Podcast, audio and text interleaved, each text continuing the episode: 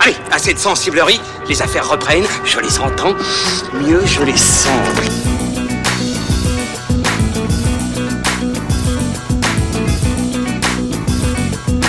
Qu'est-ce que c'est que ce foutoir, mon petit Bernard?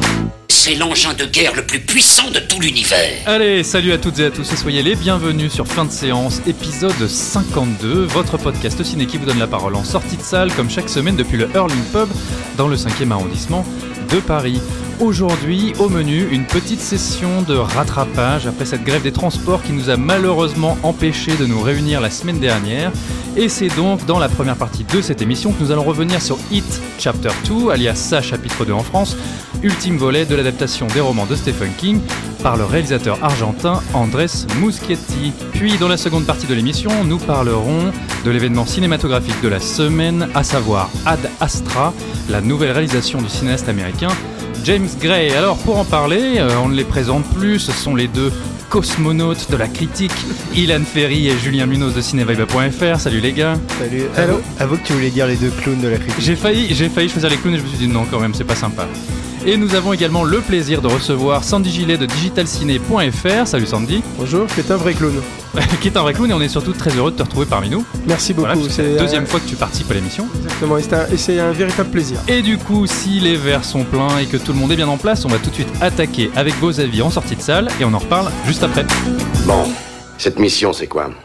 Euh, moi j'ai vraiment beaucoup beaucoup apprécié, alors je vais peut-être à contre-courant, mais euh, moi c'est pas le côté du tout effrayant euh, qui m'a attiré euh, ni sur le chapitre 1 ni sur celui-ci, c'est vraiment le côté émotionnel. Et euh, je vais pas spoiler, mais il y a de très beaux passages qui sont extrêmement forts d'un point de vue symbolique. Euh, moi vraiment les personnages qui m'ont fait peur, les passages qui m'ont effrayé dans le chapitre 2, c'est euh, les méchants réels du monde réel. C'est vraiment ces personnages-là qui pour moi ont un impact et qui, m'ont vraiment, euh, vraiment effrayé tout autant que dans le 1 d'ailleurs. C'est la première fois que je voyais ça et j'ai été agréablement surpris parce que euh, je m'attendais pas à ce qu'un film premier abord avec un clown ça me fasse peur et franchement j'ai eu peur pendant tout le long du film.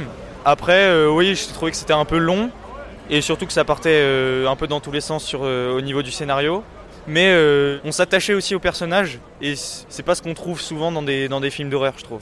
J'ai dit, j'ai pas trouvé ça fou. C'est full jumpscare. euh, j'ai trouvé ça un peu facile en fait. Moi j'aime bien quand ils installent une ambiance et que euh, la pression monte un petit peu. Un, Shining me plaît beaucoup plus que euh, avec un Chucky ou. euh, mais euh, voilà, celui-ci, euh, moi j'ai vraiment trouvé que c'était facile quoi. C'était euh, le même schéma répété tout le temps.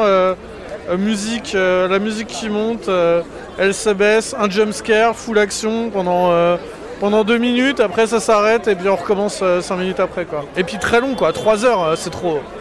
Alors, vous l'avez entendu, Berry qui elle est très emballée. D'ailleurs, Berry, on lui fait un petit coucou euh, puisqu'il s'est trouvé qu'en lui demandant son avis à la sortie du film, c'était une auditrice. Donc, euh, coucou Berry, merci de nous écouter. Puis on espère que tu seras encore fidèle au poste pour cet épisode.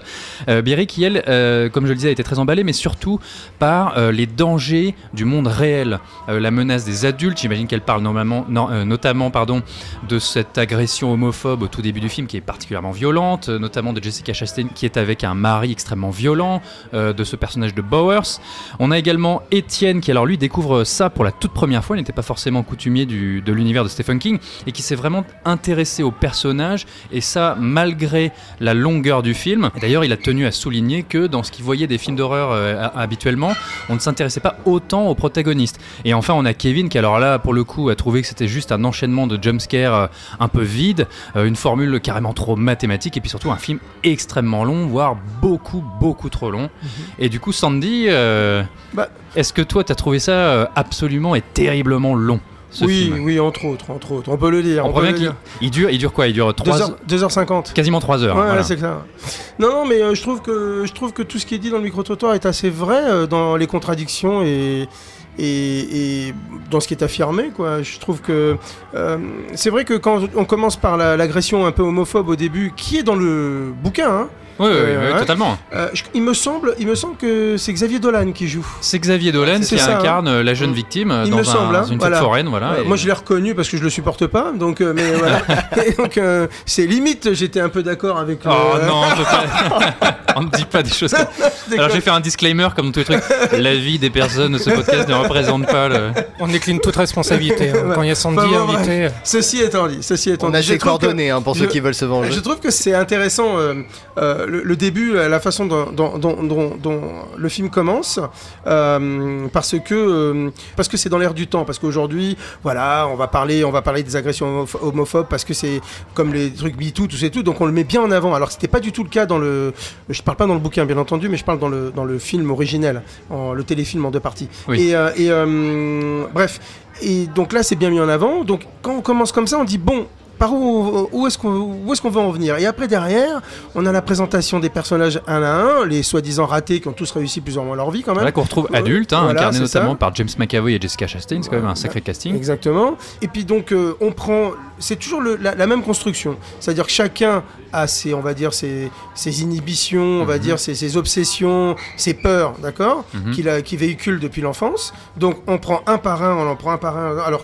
c'est limite, c'est une construction à la, c'est une série quoi. À la limite, Ouais. on, on pourrait faire une série en disant bah voilà, on prend tel personnage, on fait un épisode, on prend tel personnage, on fait un épisode, puis après on prend le douzième, on va dire le, le dixième épisode et on fait, euh, on, on les réunit tous ensemble et on fait, on finit quoi. Voilà. C'est un peu Donc c'est ça, un peu ça quoi. Donc c'est un peu, il y a un côté, un côté systémique un peu chiant quoi. Faut, faut dire les choses telles qu'elles sont. Et le problème c'est que c'est pas qu'une fois, c'est qu'une fois qu'après les, les personnages arrivent dans la ville. Derry, qui, donc. voilà, qui se, qui se, qui, le- qui, qui retrouvent, on va dire un peu les souvenirs d'enfance. C'est reparti, une fois et encore deux fois. En fait, on recommence le premier. En fait, c'est Voilà, pratiquement un c'est- remake. C'est exactement, et on revient après au même, au même endroit, et tout. Donc, et ça pendant 2h50. Bah, bon, ça va, au bout d'un moment, Alors, on l'a compris quoi. Cet aspect dont tu parles, il est, euh, c'est pas du tout pour te contredire, mais Bien simplement, il est justifié euh, dans la narration pour ceux qui, euh, qui auraient besoin d'un rappel par le fait qu'en quittant Derry, euh, à un moment, en tout cas dans leur vie, à leur adolescence, on sait pas trop, ils ont tout oublié. Ouais. Et le dernier, le seul qui est resté sur place, c'est le personnage de Mike, qui lui se souvient de tout et qui joue même un espèce de rôle de d'archiviste. euh, Ouais. Il vit dans une bibliothèque. D'ailleurs, je crois qu'il est devenu le bibliothécaire de la ville. euh, Certainement, mais c'est pas. Est-ce que c'est explicitement, explicitement dit Je ne sais pas. Je, Mais me, je, me, je me souviens Oui, pas bien, mais en tout cas, ouais. du coup, ils sont obligés un à un, et on suit justement ce spectacle, euh, Ouais. enfin ces, ces scènes un à un, euh, d'aller retrouver euh, leur élément d'enf- c- cet élément d'enfance. Ouais, voilà, euh, je sais plus comment on appelle ça, leur gris-gris. t'as euh. l'impression que les scénaristes, ils ont ramé euh, tout le temps pour euh, essayer d'arriver au fur et à mesure à la, à la, on va dire au climax quoi en On fait. sent hein. bien le modelage série télé à la Stranger Things en fait. Oui, on- qui, était le- dé- qui était déjà dans la première partie. C'est ça, hein, ouais. qui est- donc Mm. où c'était vraiment un, un schéma très automatique où on, voit la peur de chaque personnage ou en tout cas sa confrontation avec Gripsou au début. Euh, et après qui se comment dire qui se regroupent et euh, l'affrontent et là c'est exactement la même chose en fait Il- point par point Il n'y a aucune dire- imagination, Je- nulle part. bon, ni dans pas- la mise en scène, ni dans Ouais, le scénario, ni dans le montage. j'ai pas beaucoup de souvenirs du premier mais j'ai même Ah, l'impression Quand tu dis que le premier, tu parles du téléfilm. le- euh, non, non, la, la Non, du première chapitre. partie. La le- première partie, la chapitre première 1, partie, d'accord, euh, le, le film qui est sorti il y a deux ans. Ouais, ouais. Et euh, j'ai même l'impression que chaque personnage apparaît de la même façon euh, au même moment dans l'intrigue du film que dans, déjà dans la première pas partie. faux, t'as raison. Faudra Ouais. peut-être vérifier. hein, Il y a, pas- il y a- y y un effet miroir, mais qu'on Et- retrouve aussi dans le bouquin. Donc euh, ça, ça Oui, me- d'accord, Ouais, mais ça, ça m'étonne pas, Là, c'est- une adaptation, on va dire, on ne peut plus littéral, quoi. Il y, aurait mo- il y avait moyen, il y avait peut-être moyen, euh, euh, par l'image, de de- de- d'essayer de, de s'extirper un petit peu de, de, Alors- de ce carcan, on Alors, va tout à dire. fait, mais, euh, mais là, mais là, en fait, ça met, euh, ça met en exergue le problème d'adaptation des, Ah, des écrits de King qui a toujours, qui a toujours été là depuis, Mmh, depuis les débuts, euh, même la fin des années 70, parce que la première vraie adaptation d'un bouquin de Stephen King, c'était Les Vampires de Salem par Toby Hooper, Mmh. en Ouais, C'était 79. Carrie, non Ah oui, Carrie par. Brian Euh, De je Palma d'ailleurs. avant, Je voulais oui. dire la première adaptation, on va dire télévisuelle, parce que je repensais à ça. Le... Mais bon, Carrie de Brian De Palma de une, 60 c'est une 78, tout à fait. télévisuelle, ouais. ouais. Et la première adaptation télévisée, c'était euh, c'était Toby Hooper. Mm. Mais il y avait toujours ce problème en fait de vulgarisation des, des écrits de, de King, mais en fait, Qu'il n'y en a pas besoin. qu'il n'y en a pas forcément. t'es d'accord avec moi Oui, Les- oui, King- oui, non, King oui, est, non. est lisible et abordable par tout le monde, Alors quoi. oui et non, parce qu'il y a beaucoup de digressions chez, chez King, de vraies fausses digressions, surtout dans ça où tu as des, allées- des allers-retours entre passé et présent, mais qui aide aussi à mieux comprendre, les, comprendre les personnages. Mais aussi, c'est pas pour euh, ça qui- que t'as besoin de vulgariser. Là, tu non, peux mais comprendre, King, c'est hyper King, c'est aussi un, un auteur de, de, de l'anecdotique, mais bon, de l'anecdotique intéressant, si tu Mm. veux. De la petite anecdote, de la petite histoire dans la grande histoire. Mm. Mais c'est toujours très difficile à rendre ça, euh, comment dire, digérable. Dans Ouais. un format comme, euh, comme le cinéma ou, euh, ou la série télé ou le, le téléfilm, enfin peu importe, un format en tout cas euh, télé, oui, voilà, télégénique ou Ouais. cinématographique. Oui, oui. Ce que j'ai dit. Donc voilà, mais, euh, mais oui, c'est et, et ça, chapitre, chapitre 2, ne fait que mettre, mettre ça en évidence. Ça, c'est un, c'est un bouquin qui est extrêmement difficile à adapter, qui est même quasiment inadaptable en soi, en l'état. Si tu veux, c'est inadaptable. Cependant, moi, j'aurais toujours une préférence pour le, pour le Tommy Lee Wallace, donc la mini-série qui Ouais. est. euh, qui, euh, qui est sorti en 90. Bon, pour beaucoup de raisons. La première étant effectivement que Tim Curry, qui jouait, euh, qui joue Gripsou le clown, est encore, euh, est encore une figure très présente dans l'inconscient de, de chacun. C'est, je pense que c'est un des croque-mitaines qui nous aura le plus traumatisé durant fait, notre enfance. Et là, fait. on s'en, on s'en souvient encore. Ouais. Mais aussi par sa, par sa structure. Tout à l'heure, on parlait du fait que justement la structure de ce Ça, chapitre 1 et 2, ressemblait beaucoup à celle d'une, d'une série télé. Mm. Effectivement, il y a un côté feuilletonesque dans les écrits de de, de Stephen King et aussi dans celui de et aussi dans, dans, dans ça que euh, qu'on a toujours beaucoup eu de mal à, à- à appréhender Mhm. et euh, le ça de, de Tommy Lee Wallace a plus ou moins essayé de, de le faire en Avec justement des écueils, scindant- hein, oui voilà hein, de bien son sûr côté, hein. Ah oui, bien oui, sûr oui, Ah c'est pas un grand- c'est pas une grande adaptation non plus, hein, absolument. La deuxième a- partie était très mauvaise. Ah, là, grave. non, non, mais soyons, soyons euh, Honnête. euh, honnêtes. Mm. Le, si on se souvient du de Tommy Wallace, c'est avant tout pour, euh, pour Tim Curry, Ah bah pour oui, son, pour oui, son qui est absolument, absolument dégueulasse. et qui, euh, qui- qui a un côté malsain que n'a pas le, le Gripsou euh, 2017. Voilà, moi, je, alors je, persiste à l'appeler Pennywise, que pour moi, Gripsou, c'est l'ennemi de Picsou. Hein, je, Voilà. Ouais, mais il est. Je- je- je trouve ça étrange. Mais dans, le- dans le bouquin, c'est ça. Ben oui, mais Gripsou, c'est encore plus ancien, fi- figure-toi. Mais quand Euh, vous l'avez vu au Grand Rex, euh, quelle était la réaction de la, quelles étaient la réaction des personnes dans la salle? Enfin, en ça, tout- ça réagissait vachement bien? Ah oui, ça, ça réagissait à mort. Les Ah bah gens voilà. se tordaient de peur. Il y avait des hurlements toutes les 5 minutes. C'était quand même assez hallucinant. Après, j'avais l'impression que c'était un public assez jeune, pas forcément habitué des- du cinéma d'horreur. Je, bon, je, je peux pas en être certain, mais Ouais. j'ai- j'ai eu cette impression en tout cas. Mais Ilan, euh, toi donc, euh, tu as lu le bouquin? Oui. Moi, je une fois, une fois et demie, tu vois. Là, je suis en train de relire le, le- le deuxième bouquin. Une fois et demi. Alors, euh, ce qui pourrait justifier, euh, à part faire du pognon, euh, de réadapter ça euh, au cinéma, c'est d'essayer d'explorer l'univers de Stephen King avec peut-être un peu plus de fidélité que d'autres adaptations. On sait que Stephen King a été un peu heurté par certaines de ses adaptations. Mhm. Euh, là, il faut quand même souligner qu'il fait son Stanley et qu'il apparaît pendant une scène de 3-4 minutes. euh, Très longue, hein, une avec. scène très longue dans le film. Donc Oui, ça- mais c'est pas son premier caméo. Hein. Non, il c'est a des Non, non, mais Là, on est au-delà du caméo, là, quand même. Là, hein. c'est un, un véritable rôle. hein. voilà. Ouais. Donc ça pourrait euh, souligner une sorte d'implication ou en tout cas qui, qui, qui- comment dire, qu'il parraine comme ça cette production. Et euh, Ah bah, je te le confirme. hein. Ah bah oui, non mais il, Oui. Ah oui, oui, d'accord, oui, non, Et- ça, Non, mais il a, il a adoubé ce. Complètement, il a ça. totalement adoubé ce ça. Et pourtant, moi je sais que, alors je ne l'ai pas lu, mais dans mon entourage plusieurs personnes l'ont lu. On en a un peu discuté après le film. Et ils m'ont dit que malgré tout, il y avait énormément de transformations, notamment une grande censure, puisque je, je n'étais pas sûr, au courant, mais il y avait, alors bon, tout le monde sait qu'à un moment il y a des scènes où euh, tous les euh, gamins couchent ensemble, etc. Ça, le film a préféré l'occulter totalement. Mhm. Mais il y avait aussi des scènes autour du personnage de Bowers qui, lui, se retrouve réduit à une portion congrue. euh, Oui, oui, tout à son fait. personnage est, est presque C'est insignifiant. limite, on se demande ce qu'il fout là. Et il y avait aussi des scènes de sexualité euh, assez terribles autour de ce personnage. Et tout ça, c'est pas du tout dans le film. Non, absolument pas. Il y a, il y a- effectivement le- la version de Muschietti est une version extrêmement édulcorée du, du bouquin de, de King sur, sur beaucoup de, de plans, notamment aussi la relation entre Beverly et son père qui est beaucoup plus malsaine dans le, dans le bouquin. Donc Beverly qui est le personnage interprété par Jessica Chastain et son père qui est beaucoup plus malsaine dans le, dans, dans le bouquin, beaucoup plus violente. Et euh, tout, tout l'arc autour justement du personnage de Jessica Chastain est aussi très très violent parce que ce qui était aussi, intéressant, ce qui est très intéressant aussi dans, ça, c'est que c'est un roman initiati- initiatique, mais un roman initiatique sur 27 ans. C'est l'histoire de personnes qui vont apprendre à se détacher, à se libérer de leurs peurs, mais à très long terme.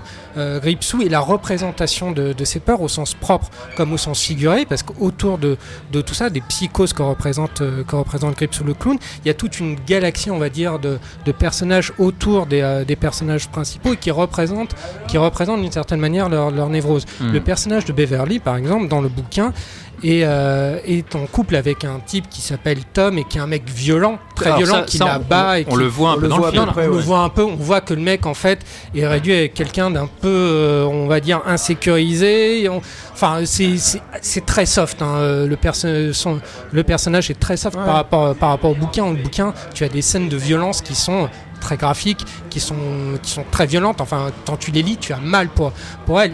S'ils avaient pu mettre euh, davantage en lumière cet arc de- du personnage de, de- de Jessica Chastain, Beverly, je trouve ouais. que c'était totalement pertinent dans, dans son époque. C'était pertinent à l'époque, ça l'est encore plus aujourd'hui. Julien, à toi, t'es bien silencieux là, vas-y. Non mais pour euh, ça aurait pu être vraiment intéressant comme euh, encore une fois mais ce qu'il y a c'est qu'il faut juste euh, traiter euh, son sujet en fait c'est comme c'est un film qui n'est là que pour euh, rentrer dans un moule euh, des standards de l'horreur d'aujourd'hui donc qui est du roller coaster horrifique. Donc c'est qu'il faut faire peur toutes les 5 minutes ou toutes les 10 minutes. Donc le, film euh, introduit des choses qui finalement ne traitent pas. Donc euh, oui euh, le, le personnage joué par Jessica Chastain qui est donc avec un homme violent, tout ça, ça aurait pu avoir un écho quelque part avec le récit, avec ce qui lui arrive, mais c'était totalement balayé parce qu'il faut faire de la place à d'autres personnages qu'on ne va pas traiter non plus. Donc on- moi, on, on t'aura beau mettre le casting le plus extraordinaire de la Terre, je m'y intéresse pas du tout. C'est des personnages euh, transparents où tu as même, par exemple, le personnage donc de Mike que tu parlais, qui était déjà, franchement, le traitement dans la première partie était déjà bien honteux. Parce que bon, Mike, c'est quand même le personnage, le seul noir du film. C'est un peu Et- le gardien et, aussi. Et t'as, quand même, on a déjà 5 heures de film, c'est, et c'est que la version courte. hein. On a en tout, euh, quand je comptabilise les deux films, on a 5 heures et demie de film, et Mike n'a, que euh, comme rôle de, de- des fonctions. En fait, c'est un personnage purement fonctionnel. Jamais le personnage n'est traité, jamais on s'intéresse à lui.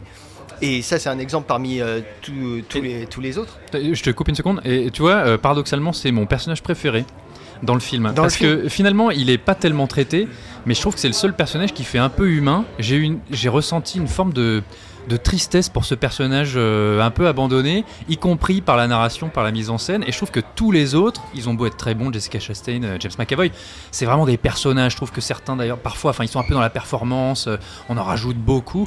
Et je trouve que Mike, c'est le seul qui est un petit peu, un peu simple, un peu cohérent, un peu humain. Et j'aurais aimé qu'on le voit plus. Et en fait, et en fait, il- on s'y intéresse ouais 5 minutes, quoi. C'est extrêmement dommage. Et pareil, enfin, ma- je sais pas, il y a- il y a- on parle souvent là de, de, de- de scènes où il y a, à chaque fois il y a un enfant qui meurt. Je dis bon bah oui c'est affreux, il y a un enfant qui meurt tout ça, mais comme c'est finalement c'est tellement euh, prévisible, tellement euh, joue sur des, des codes et que bah enfin moi sur lesquels je marche pas que finalement c'est- elles sont pas horribles du tout ces morts elles sont juste bateaux c'est juste Hmm. euh, t'as presque l'impression que c'est euh, en tout cas celle de la petite fille c'est presque un effet de transition Ah, quoi. tu parles de la petite fille qui se fait choper Oui. sous les gradins, c'est Ouais, ça Ouais, d'accord. c'est juste en C'est fait un peu bizarre la phrase dit comme ça, tu vois, la petite fille qui se fait choper sous les gradins. Oui, bah écoute, euh, chacun s'occupe. Non, et ce que je voulais rappeler aussi, c'est que euh, le, moi je trouve que, alors déjà que j'étais pas euh, très fan du, du- de la première partie, euh, et là je trouve que le- donc la deuxième est encore pire parce que ce qu'il faut pas oublier, c'est qu'entre temps, la première partie est quand même devenue le plus gros succès horrifique de tous les temps. Ah oui, oui, Ah, oui, le film vrai. a, hein. a rapporté 700 millions de dollars Ouais. et je pense que ça a fait tourner un peu la tête à, à Warner qui, bah, en fait, a blogsburisé- euh, Blockbusterisé. blockbusterisé, merci Ilan, le, le film parce que c'est. Bah, je, je, alors, je, je vois pas d'autres exemples à, Oui, à- parce à que c'est pas le cas au début. Hein. Ouais, là, je, ça. Hein. moi je trouve que c'est le premier blockbuster d'horreur. C'est, je veux dire, on a mis des effets spéciaux partout. C'est-à-dire toutes les scènes horrifiques tiennent pratiquement exclusivement sur une débauche d'effets spéciaux numériques. Bah, J'allais y revenir Qui- là-dessus après. ouais, ouais. Euh, qui bah enfin moi et pardon mais les effets spéciaux numériques ça me fait pas peur en soi quoi Voilà. c'est Et je suis exactement d'accord, euh, totalement d'accord, pardon, je, je vais y revenir on, après. on voit que le film a une autre dimension, en tout cas cherche à avoir une autre dimension, à être encore plus ample avec cette euh, longueur interminable, enfin cette durée interminable euh, qui est. C'est le paradoxe quand même. C'est une durée interminable. Et, il y a et pas, le, fi- et il y a- le film ne traite rien. Voilà, c'est ça, il y a aucun parce- personnage parce n'est que traité, Tout est sacrifié, est sacrifié euh, Ouais. sur l'autel du grand spectacle, Mm. euh, donc horrifique. Donc on ne prend pas le temps d'installer une ambiance, sauf peut-être dans la scène au départ avec euh, quand Beverly retourne dans sa dans l'appartement où elle a vécu avec son père et avec la vieille dame. Au début, il y a, y a, y petit début de, de- de mettre une ambiance, Ouais, d'in- mais- d'inscrire un malaise, et puis au final. Dès que ça, comme, ça démarre, c'est mais genre mais euh, c'est on pousse le son à fond les ballons. Euh, on y va Ouais. avec la, la mise en scène qui est grossière, qui te fait des gros effets pour dire flip, flip, flip. Et au moment où tu dis bon, peut-être que bon les gros effets ça va s'atténuer et on va entrer dans quelque chose de plus euh, effrayant, enfin de, de, de vraiment quelque chose qui te mette euh, mal à l'aise. Ah bah non, la scène est finie. On passe à la suivante. Ouais, mais il faut pas se leurrer quand même. hein. Je veux dire, euh, on, on- on sait à quoi s'attendre hein, aujourd'hui qu'on va voir ce genre de film. Non mais bien sûr, on savait. bah, On il y va avait déjà le premier chapitre, hein, comme non, mais même au-delà de ça, je veux dire, aujourd'hui, Warner qui va produire un film euh, à tant de millions de dollars, euh, soi-disant d'horreur, tu sais, et tout, tu vas pas t'attendre, je veux dire, à, à une redéfinition, on va dire, du genre. ou, Ah, mais pas euh, du tout. Voire même, voire même à prendre, euh, on va dire, un bon moment, quoi. Et Enfin, on, part- rappelle, on, on rappelle que le film est écrit par Gary Doberman qui a quand même signé Annabelle 1, 2, 3. Oui, bah, c'est Ouais. le cas de le dire. ouais. Voilà. Do- Do- Doberman. Voilà. J'allais faire cette vanne. Et bien voilà. Non, non, mais on, Voilà, est, on tiens. est- on est d'accord, quoi. Donc, genre, on est, on est dans la mouvance actuelle et, et, et voilà, je veux dire, et quand t'as Jessica Chastain qui, euh, qui balance, je crois, sur le dossier de presse, comme quoi euh, euh, la fameuse scène où elle est dans les chiottes, là, tu sais, où il y a, le- il y a les Mm. hectolitres de, de sang, ce n'est pas des effets spéciaux numériques à ce moment-là, qu'elle en a chié pendant une nuit euh, euh, parce qu'elle a, elle a, elle a bu euh, du sang, enfin du, du faux sang, bien colorant, entendu, ouais. voilà, du colorant et tout, et que et qu'elle en voulait au réalisateur, tu sais, et tout. Enfin, tu te dis, bah. euh, Enfin, je sais pas. Ça se quoi. voit pas. voilà. Ça se voit pas. Mais du, du coup, pardon, je, Ouais, tu je t'en voulais prie, dire un truc non, rien, si, si je peux bon. juste euh, revenir là-dessus, c'est que euh, moi, sur ce que je peux reprocher au film, alors effectivement, c'est très long, etc. Mais cette imagerie euh, des effets spéciaux dans l'horreur, le truc, c'est que, en fait, c'est vraiment très paradoxal ce film parce qu'on se retrouve face à des images qui sont parfois, si veux, quand on y pense, totalement abominables. hein. Enfin. Des têtes arrachées, d'ailleurs il y a une espèce de d'hommage à The Thing avec une tête qui des pattes lui poussent et puis elle se balade. Exactement, c'est Rob Bottin qui Oh, doit se retourner même dans sa. plagiat, Non mais bon, pour- pourquoi pas Mais si Mm. tu veux, on a des trucs mais affreux quand, quand tu réfléchis 30 secondes. Oui, bien sûr. Mais ça ne procure absolument aucune sensation. Mm. Ce sont des images qui sont techniquement euh, extrêmement bien réalisées, mais c'est très propre. Ouais. ça fait pas dis- peur, c'est ce c'est que disait. Julien, quoi. Voilà. C'est ce côté, euh, on va dire un peu, euh, euh, je dirais, euh, euh, ectoplasmique, quoi. Tu vois, je veux dire de la chose, quoi. C'est, il y a pas de, c'est, pas, c'est, propre.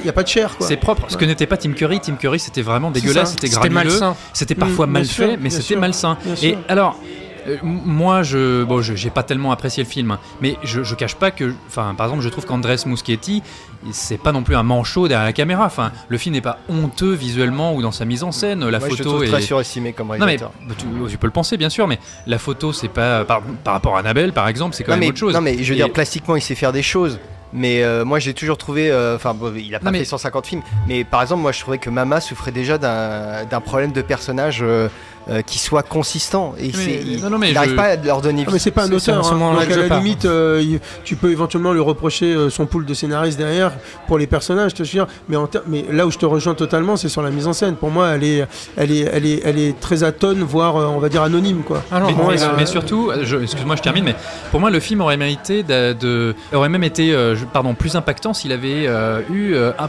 s'il avait été un peu plus simple. Et je trouve que Andrés Muschietti, de temps en temps, il arrive, il arrive à saisir quelque chose, notamment cette petite fille sous les gradins. Je trouve que quand même, quand on a Pennywise la à moitié film. dans l'ombre, etc. C'est quand même pas dégueulasse. Ouais, hein. ouais. L'image, l'image est belle, l'image est forte. Et si le film avait été à la hauteur de ça et était resté dans cette espèce d'horreur un peu plus, euh, plus réaliste et plus sourde, je pense honnêtement que ça aurait été plus impactant. Ouais, Et- petit clin d'œil à Candyman. Oui, totalement. à Bah, je suis un grand fan de Candyman. Voilà. Ensuite, euh, là, j'ai quand même un problème, notamment aussi avec le, le personnage de Richie qui est incarné par Bill Hader, qui est un comédien, enfin avant, un- avant tout un comique que j'aime beaucoup. Mhm. Son personnage peut pas s'empêcher de sortir une vanne toutes les 30 secondes. Alors ça se comprend parce qu'on sait que le personnage cherche à, à désamorcer sa peur euh, par de l'humour. Sauf qu'il y a un moment, euh, à chaque fois qu'il y a un truc affreux, bim, une blague et du coup, bah, si tu veux, on n'est jamais dans l'horreur, on n'est jamais dans l'affect. Tout de suite, il faut, il faut se marrer pour oublier. Et, et ça m'a fait penser à un truc, c'est que le film démarre, donc encore une fois, sur une scène qui est quand même, je trouve, très dure et assez choquante. hein. Moi, ce- cette agression homophobe, je la trouve euh, vraiment violente. Et on sait, alors il y a, voilà, il y a des choses comme ça un peu dissémi- disséminées dans le film. On sait que Stephen King, quand il écrit des romans d'horreur, il parle aussi notamment des démons de l'Amérique et des, des gros problèmes de la société américaine et que ces monstres en fait n'en sont que des, des métaphores. Donc très bien, partons là-dessus. On commence sur un meurtre abominable, enfin une agression abominable. Je me suis dit, allez, on y va.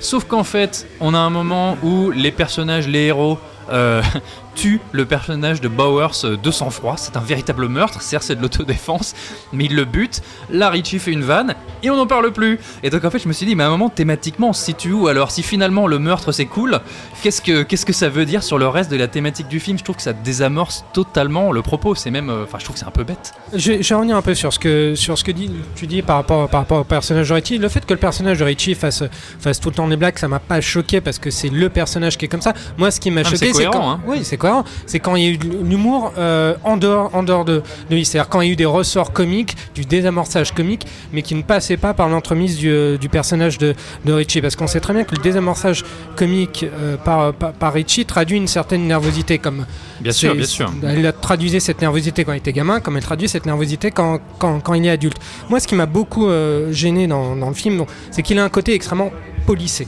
par rapport, par rapport non seulement au bouquin, mais par rapport aussi, par rapport aussi au, au- au téléfilm.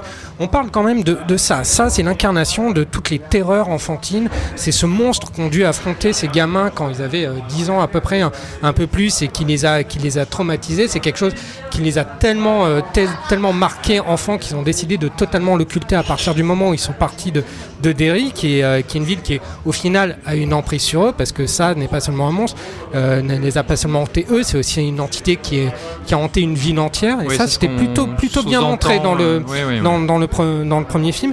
Mais toujours est-il que on lit le bouquin, on voit, le, on voit la mini-série de, de 1990. À chaque fois qu'un des personnages apprend que ça est de retour, je vais pas dire Gripsou parce que ça va te choquer, donc Ah, moi, que ça me gêne. hein. que ça est de retour, tu vois la terreur sur, euh, sur, sur leur visage. Tu l'imagines en le lisant, tu le vois en regardant le- la, la mini-série. Et là, en fait, ça passe, ça passe crème, si je puis dire. C'est quelque chose qui, qui passe euh, comme, euh, comme, sur une, comme sur une poêle qui, qui n'adhère pas. C'est euh, ok, ça est de retour. Ok, bon, bah.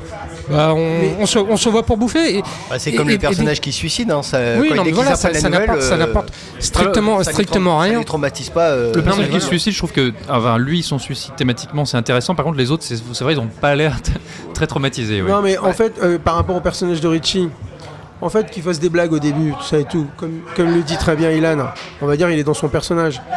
Mais en fait, il y a un moment, un moment de basculement où il fait plus de blagues, où il devient hyper euh, premier degré, euh, tout ça et tout. On sait pas pourquoi ni comment, pourquoi à ce moment-là. Puis à la fin, il en fait des caisses, quoi. Ah, il est en train de crier, ah, il est, euh, et tout. Franchement, on n'y croit pas un instant. Et pour revenir sur la ville, moi, à aucun moment, autant le premier, on peut dire ce qu'on veut, en effet, il est, il est pas terrible non plus. Mais le premier, il y avait quelque chose, il y avait une ambiance qui se dégageait de la ville. Oui, Parce et puis que- dans, le, dans le rapport des adultes Voilà, par avec rapport aux les enfants, il y a quelque chose il y d'extrêmement avait malsain. missing, tu sais, tout ça truc là, tu vois. Là, il y a rien. Là, tu arrives dans une ville, tu as l'impression que c'est un décor. Mmh, C'est bien il y a rien. Genre, même les gens qui se baladent dans la rue, euh, tu- c'est même pas des figurants, quoi. Mmh. T'as l'impression Mais que c'est des mannequins. J'allais j'allais vous lancer là-dessus. Je trouve tu que la ville est totalement la ville de Derry, C'est qui pourtant est centrale, ouais, est totalement inexistante. Ah et, pour moi, euh, même moi qui aime les décors, les trucs un peu d'horreur, euh, quand il y a des visuels un peu sympas.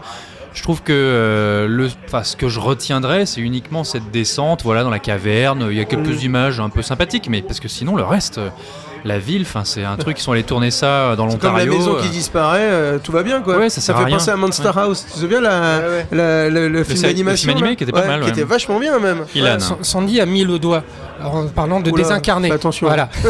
non, mais ce que j'ai, elle a mis le doigt dessus. Sado est un film désincarné. Les personnages sont, sont désincarnés, ne défendent absolument rien. Ce sont pas des personnages qui existent.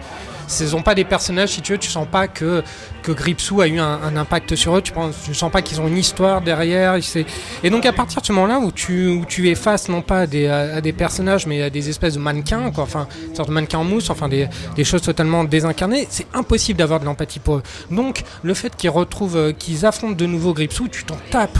Tu t'en tapes parce que autant ça n'évoque rien chez eux, ça n'évoque absolument rien chez toi. Et c'est le principal reproche que je fais, euh, que je fais euh, à ce film, surtout à cette suite, qui a justement voulu tellement miser sur le spectaculaire que toutes les dimensions intimes, intimistes, à la fois du, du bouquin, on va pas revenir sur le téléfilm, mais du matériau d'origine est totalement passé à la trappe. Les Mm. personnages, tu n'as aucun lien entre eux. C'est-à-dire que tu es censé avoir une amourette entre euh, Ben et, euh, et Bev qui arrive là euh, comme un cheveu sur, sur la soupe, tu ne comprends pas, alors que c'est quelque chose qui, euh, qui est bien travaillé dans, dans le bouquin, que tu, que tu vois venir, mais à, pe- mais à petite touche, comme toutes les relations entre les personnages. À la fin, tu as deux personnages qui te, te disent Ah, euh, je t'aime, mec. Ah oui, bon, d'accord, mais pourquoi Enfin, il y a encore, il y a encore deux heures de film, tu savais pas qui, qui était le mec, vous avez rien partagé, vous-même en tant que groupe, vous n'avez rien partagé. Ça, c'est aussi un film sur la puissance du groupe. C'est une sorte de Stand by Me euh, horrifique. Et là, tu n'as absolument rien.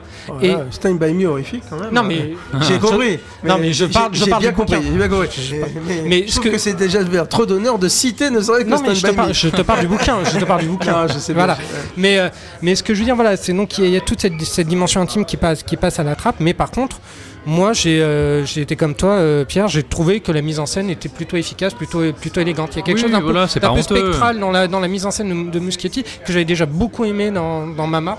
Ok, bon, bah écoutez, euh, est-ce que quelqu'un a quelque chose à rajouter Ou est-ce Oui, qu'on s'arrête là Juste un truc, ouais, justement, ouais.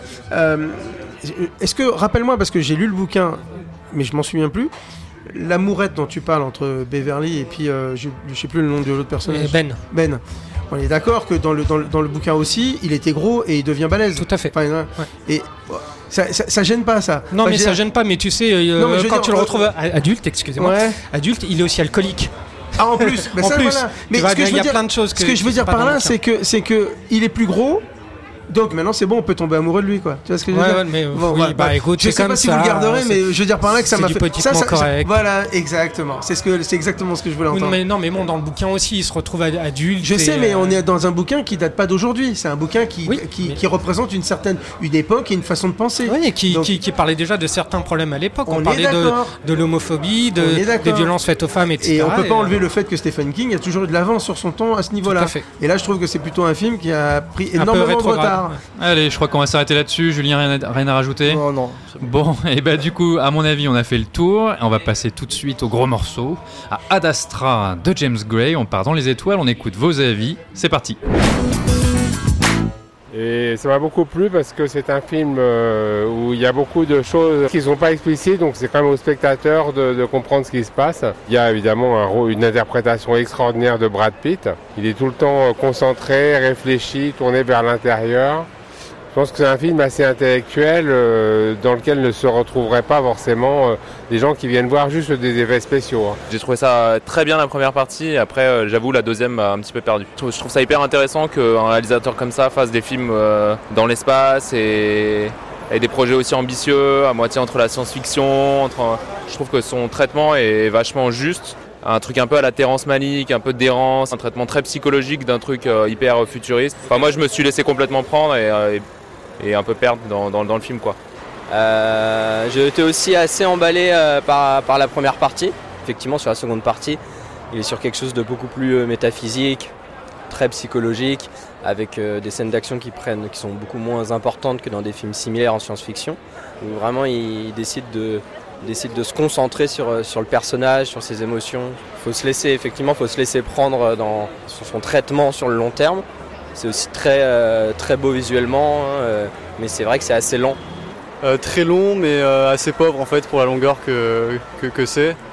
Je trouve qu'il il installe une forme de vide euh, qui est pas, pas assez euh, comblée par euh, une vraie réflexion. Quoi. Je m'attendais forcément à un truc qui fasse voyager avec des effets, etc. Donc, on a tous été d'ailleurs assez contents de la première scène qui est vachement forte. Là, ce qu'on remarquait aussi, c'est qu'il y a une voix off qui est superposée aux images et qui en fait fait une sorte de redondance. Franchement, je suis assez déçu par le film. Ouais. Je- je- il m'apporte pas grand chose en fait. Sur le coup, c'était cool, mais il m'apporte pas une grande satisfaction.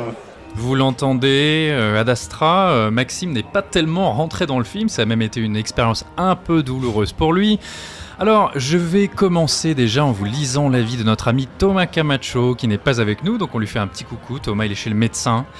Euh, Thomas, il m'a envoyé que, comme prévu, James Gray investit un terrain de jeu ultra balisé dans le cinéma. Mais sans surprise, il prend le contre-pied des codes du blockbuster de science-fiction pour nous embarquer dans une fascinante odyssée cosmique qui, malgré tout, méritera plusieurs visionnages pour pouvoir vraiment saisir toutes les subtilités de ce parcours introspectif de son héros. Son héros qui est incarné par un Brad Pitt qu'il a trouvé absolument formidable. Euh, Il y a des maladresses, euh, une omniprésence de la voix off, peut-être une certaine froideur, mais un film qui restera vraiment précieux dans le paysage hollywoodien actuel, même si euh, il risque de ne plaire qu'aux cinéphiles. Qu'en penses-tu, Julien Munoz Si tu me regardes. Ah. Bah écoute, euh, moi j'ai envie de dire que je rejoins quand même un peu l'avis des, des indécis sur le film. L'avis des indécis, alors on avait euh, Clément et Johan par exemple qui ont été un peu perdus par la seconde partie du film. Alors ils insistent sur le fait que la première était assez impressionnante mais que c'est quand même très lent, que l'aspect métaphysique est parfois un peu opaque. Euh, et euh, Jean disait d'ailleurs que c'est un film qui demande vraiment au spectateur de faire un effort et que toutes les clés ne sont pas données dans le film. Voilà, pour résumer, euh, je, je voulais adorer le film, je voulais être complètement pris dedans. J'adore James Gray, toute sa partie contemporaine, euh, donc euh, toutes ces, euh, ces drames thrillers euh, que sont Little Odessa, The Yards. The Yards, La nuit nous appartient, Two Lovers, Two formidable. Et depuis qu'il est passé au, bah, à sa petite période film d'époque, donc avec The Immigrant et The Lost City of Z, qui sont des films adoubés par la critique, qui sont traités de chefs-d'œuvre et tout. Bah moi, c'est des films qui m'ont un peu laissé sur le carreau. Mais ça y est, toi Ça- t'es t'es un vrai hipster. Dès que les gens aiment, euh, toi t'aimais avant et Non, du coup t'aimes plus. mais je ne dis pas que j'ai détesté T'as ces la barbe films. en plus. J'ai, j'ai, euh, ouais. Ça mériterait une photo. Hein. C'est pas que j'ai détesté par exemple The Immigrant et The Love City of Z. Ce qu'il y a, c'est que j'avais euh, trouvé ça très académique finalement, très beau, avec des bons acteurs, tout ça, mais très académique. Et là, le voir s'atteler à la, science-fiction, je me suis dit, bon, ça va être intéressant, surtout que les bandes annonces euh, montraient des images quand même que t'avais, tu, tu te dirais pas, tiens, c'est James Gray qui a fait ça. Ah bah les bandes annonces vendaient presque un blockbuster d'action. hein. Et Non, puis non, d'ailleurs, mais ça, dans, la- pardon, mais dans la communication du film, James Gray en personne avait dit qu'il s'attaquait à un film qui s'inspirerait vraiment de euh, pas de Apocalypse Now, mais du roman d'origine de Joseph Conrad au cœur des ténèbres. Et d'ailleurs, c'était quelque chose qui était très présent dans les premières bandes annonces. Et euh, donc, euh, forcément, moi, je, je m'att- enfin, j'espérais un, grand film, mais ce qu'il y a, c'est que je trouve toujours que James Gray, euh, qui a investi pour la première fois la science-fiction, un genre qu'il n'a jamais fait, euh, qui a un genre, la conquête spatiale, enfin, la conquête spatiale, le- les, les films qui se passent dans l'espace en ce moment sont très populaires. On a eu quand même Gravity, on a eu Interstellar, on a eu l'année dernière, on a eu First Man, et d'ailleurs, voilà, moi, j'en ressens avec un peu cette impression que j'ai eu à First Man, c'est que techniquement je trouve ça très beau, il y a des très bons acteurs, il y a, quelque chose, mais ça ne prend pas tellement. Parce que je trouve ça un peu hermétique euh, émotionnellement, euh, parce que voilà, on a un personnage comme dans euh, First Man, donc où on avait Neil Armstrong qui était quelqu'un qui était détaché du monde euh, humain, enfin de, de- de la planète Ouais, Terre, ouais, ouais. Qui, qui, euh, finalement était dans sa bulle. Le personnage donc euh, Brad Pitt qui donc euh, Clifford McBride, non, Euh, c'est McBride, McBride fils. Je Oui, souviens plus de son McBride prénom. fils. Junior. McBride Et, Junior. qui donc est un astronaute. Son boulot l'accapare tellement qu'il est donc euh, enfin qui a divorcé, il a pas de vie, tout ça. Et donc on- il est appelé par la NASA pour euh, régler un enfin Par Spacecom, hein. c'est pas la NASA. oui, c'est pardon, pas Spacecom. la Spacecom, euh, pour euh, parce qu'il a réglait un problème de une catastrophe qui risque de causer énormément de tort à la planète, Voire de causer la fin Oui, de la, fin de civilisation. l'humanité. hein. et qui serait peut-être l'origine de à l'origine de son père, qui est parti il y a 30 ans pour Jupiter. Et Non, pour Neptune. euh, Neptune, pardon. Et donc, qui qui a été parti il y a 30 ans pour une mission et qui était supposé être mort. Et donc, on estime que euh, peut-être que c'est. C'est c'est- c'est lui le responsable de ces, je sais plus. Alors, ce sont des ondes, Des euh, ondes électromagnétiques. Enfin, Voilà, euh, des, des- des ondes qui, qui arrivent de la, de la surface de la planète et qui seraient réverbé... comment dire Réverbérisées. Réverbérisées. Ah, ouais. Réverbérisées par un appareil qu'utilisait le père et qui arriverait comme ça en direction de la et planète qui Terre par accident. va- on, on imagine assez vite que en fait sa mission va être d'aller tuer le père, ce père qui l'a abandonné étant enfant et qui ne s'est jamais finalement préoccupé de lui. Donc on, euh, ce qu'on on apprend assez tôt dans le film, je pense euh, pas Je trop veux dire, tous les films de James Gray parlent de ça. hein, C'est pas Oui, non mais grande bien, bien- surprise. hein. bien évidemment, parce que finalement, moi je trouve que c'est un film miroir avec euh, son dernier Lost City of Z, où on avait justement euh, le personnage de Charlie Hunnam qui euh, était un, vo- un, un explorateur explorateur. qui finalement abandonnait femmes et enfants par volonté de, conquête euh, d'un espace euh, inexploré. Et là, sauf que c'est le- l'effet miroir, c'est justement c'est donc ce, cet enfant qui, a été abandonné par son père qui va à la reconquête de son père en terre inconnue. Et donc moi je trouve que les thématiques sont très intéressantes parce qu'on peut tout de suite les rattacher au cinéma James Gray, donc euh, la figure paternelle dysfonctionnelle avec le, le- fils, c'est quelque chose qui parcourt pratiquement toute sa filmographie. Mais ce qu'il y a c'est que à cause d'une voix off qui des fois surligne un peu trop, euh, et ce personnage qui finalement ne ressent rien, ne ressent pas d'empathie pendant plus de, enfin des trois quarts du film, bah finalement ça joue un petit peu, je trouve, parce que c'est un film finalement qui, euh, oui, en termes de, de ce grand spectacle, ne te donne pas forcément ce que tu veux, enfin en tout cas de la façon dont tu veux. Mais ça, j'ai pas de problème, par exemple, avec la course poursuite en, en module lunaire, euh, qui, euh, comme dans euh, La nuit euh, nous appartient, euh, se base entièrement sur la physique et en fait sur un point de vue. Euh, donc on n'a pas forcément le- l'espèce de comment dire de moment de bravoure épique qu'on attendait mais ça c'est- pas c'est pas très important pour moi. Non moi ce que je trouve regrettable en fait c'est que le film aborde des thématiques que moi je trouve pas euh, euh, vraiment difficiles à comprendre. Je trouve le film très limpide en fait. Parfois limite même très bateau parce que finalement le film est très peut-être trop perceptible en fait. Il demande peut-être un petit peu de mystère. J'ai peut-être plus envie de me dire ah il faudrait que je revoie ce film parce qu'il y a des choses que j'ai pas compris moi j'ai l'impression d'avoir vraiment très très bien saisi le film peut-être même un peu trop D'accord. Sandy, Bon, tu veux réagir. bon, ouais, bah, écoute, euh, euh, je pensais que j'allais vous contredire, mais en fait, je suis assez d'accord avec tout ce que vient de dire Julien. hein. Donc, euh, j'irais même, enfoncerais même le coulou, un, même un petit peu plus. le coulou? Le clou, clou, clou. Le coulou, c'est dans, dans la- le, le jargon de l'espace. Voilà. En fait, ce sont les, les clous de la NASA s'appellent des coulous. Non, mais euh, je pense que euh, je suis assez, assez d'accord avec ce que vient de dire Julien, en ce sens que c'est hyper rectiligne, hyper perceptible, hyper compréhensible. euh, C'est, on est, on va dire que la- le, le film de science-fiction, pour moi, est un alibi genré, quoi, en fait, pour euh, pour Gray. Euh, il fait, il refait la même chose depuis très longtemps. À la différence, tout de même, pour reprendre un petit peu ce que tu as dit aussi, c'est que on peut en effet voir euh, dans sa filmographie que depuis The Immigrant, on- il a un petit peu, euh, on va dire, baissé le pied. On va dire, moi, moi, je, moi, j'aime pas de City of Z. Moi, je trouve que c'est très raté, euh, c'est très surfait comme, comme, comme film. The Immigrant, je trouve ça euh, d'un ennui profond euh, à se tirer une balle. Et, et là, ce film-là, je trouve que on est dans quelque chose qui, t'as l'impression que le genre l'a un peu excité.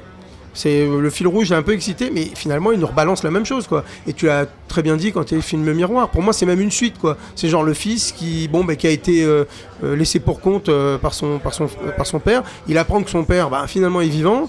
Bon bah il prend comme comme prétexte qu'on lui donne comme mission éventuellement d'aller le retrouver parce que c'est pas tout à fait ça au début, mais bon voilà d'aller le retrouver. Il va pour le retrouver et puis finalement au début c'est une machine. Enfin je veux dire euh, le mec il a 80 pulsations euh, tu sais euh, à la minute. Le mec il se sort de tout, sans froid tout ce que tu veux. Au passage Brad Pitt est producteur du film donc c'est normal que la plupart des plans soient sur lui quand même tu vois. Donc, donc James Gray a fait, a fait le film grâce à grâce à Brad Pitt parce que c'est lui qui est bankable. Donc donc voilà on avance comme ça jusqu'au bout puis finalement il perd un peu ses moyens au fur et à mesure à l'approche on va dire du paternel le, le- le but, on sait très bien que c'est pour tuer entre guillemets le père. On, on spoilie pas parce que c'est tous les films de James Gray, ça raconte ça. Le but, c'est de tuer le père. Thématiquement, Comme on- voilà, thématiquement. Donc euh, donc euh, donc voilà. Moi, j'ai rien appris sur euh, sur le talent de James Gray. J'ai rien appris sur sur on va dire le film de science-fiction. La seule chose, moi, enfin la seule chose, il y a une chose qui m'a énormément plu dans le truc, c'est justement que c'est pas sursignifiant, que c'est pas euh, au- au-delà du traitement des thématiques, au niveau de la mise en scène, c'est là pour le coup, c'est on est dans quelque chose vraiment de très très très élégiaque, très très beau. Tu te rends compte que même par moment, il s'est dit oulala, on va me comparer à 2001. Alors, Sachant que 2001 et on est on est à 70 millions de crans au-dessus en termes de mise en scène, mais que du coup, il revient un petit peu à quelque chose de beaucoup plus sobre. Tout ce que tu as dit sur la, la course-poursuite lunaire, moi je la trouve super bien foutue. Ah oui, elle est Voilà. formidable cette Elle est- scène. Elle est bien faite, bien Elle est, faite. elle est géniale. Et donc, du coup, tu as, ce côté-là un peu, euh, euh, on va dire, jamais over the top, en fait. Et donc, du coup, ça suit ces personnages comme ça jusqu'au bout. Et au-delà de ça, je- je- il y a aussi quelque chose qui m'a énormément plu, c'est la musique. Qui est, euh, qui est, De Max euh, voilà, Max Richter qui, euh, qui est entre autres celui qui a fait la, la- la- le générique euh, de Leftover, plus le fait il vient, il sort quand même d'une magnifique euh, euh, aussi euh, partition qui est hostile. Donc en fait là ça accompagne vraiment. euh, et je dis ça parce qu'en fait normalement c'est euh, c'est pas lui qui est euh, habituellement avec James Gray. Je, je me souviens plus du compositeur qui Warshore, travaille. je crois, je, veux pas dire de bêtises, mais enfin bon bref, il y avait une volonté de sortir un peu des, on va dire de sa zone de confort, et il l'a dit. Mm. Et euh, alors que par ailleurs, son film reste quand même très dans sa zone de confort. Voilà. Et donc, euh, moi, c'est un peu ce que je regrette depuis quelques temps chez, euh, chez James Gray. Il y a un côté euh, où, euh, où euh, on- n'est pas surpris. Voilà. D'accord. Ilan, est-ce que toi t'as été surpris? Alors, euh, bah moi je suis pas un peu, un peu, beaucoup pas d'accord avec vous. Euh, voilà, c'est une expression copyright moi. Euh, On va alors, je, je suis d'accord avec vous sur, sur, sur le côté, on va dire, thématique de, la chose. Effectivement, c'est un film de James Gray avec les termes, les, euh, thèmes qu'on retrouve dans toute sa, filmographie. Moi, ça me dérange pas. Ça me dérange pas. Moi, ce qui m'intéresse chez James Gray, c'est comment justement il va se réapproprier un genre. Là, le film de science-fiction, qui terrain sur lequel il est, il est jamais allé, sur lequel il a, euh, on va dire, greffé des thèmes qui sont très personnels. Et euh, là, en l'occurrence, la, la science-fiction, euh, l'un- l'une des personnes du micro-trottoir parlait tout à l'heure de, de métaphysique. Moi, je trouve que c'est plus une odyssée intime que métaphysique. Par exemple, si on doit le comparer à, à Interstellar, je trouve que par exemple Interstellar est un film qui essaye de faire dans, dans l'émotion et qui le fait de manière très artificielle, plutôt artificielle on va dire, euh, ou maladroite, alors que là chez, euh, chez James Gray c'est quelque chose qui passe de manière très très naturelle. Dans tous les films de, James Gray, James Gray n'a pas besoin de surligner les, euh, rapports entre, entre les personnes. L'amour fraternel dans La nuit nous appartient, ça passe juste par un, par un, dialogue, par un dialogue de fin. Même chose pour, pour, pour Little, pour Odessa, c'est par petites touches si tu veux. Donc là il y a quelque chose de, je veux dire, d'assez naturel, d'assez cohérent avec euh, tout ce qu'a fait euh, tout ce qu'a fait James Gray. Donc la voix off, oui, elle peut faire, euh, euh, elle fait effectivement un peu penser à, à du Malik, mais aussi du fait qu'on a eu Tree of Life de- avec euh, Brad Pitt, même si la voix off n'était pas de Brad Pitt. Mais bon, bref. Et, euh, et la comparaison effectivement avec euh, ce que disait James Gray avec Le cœur des ténèbres.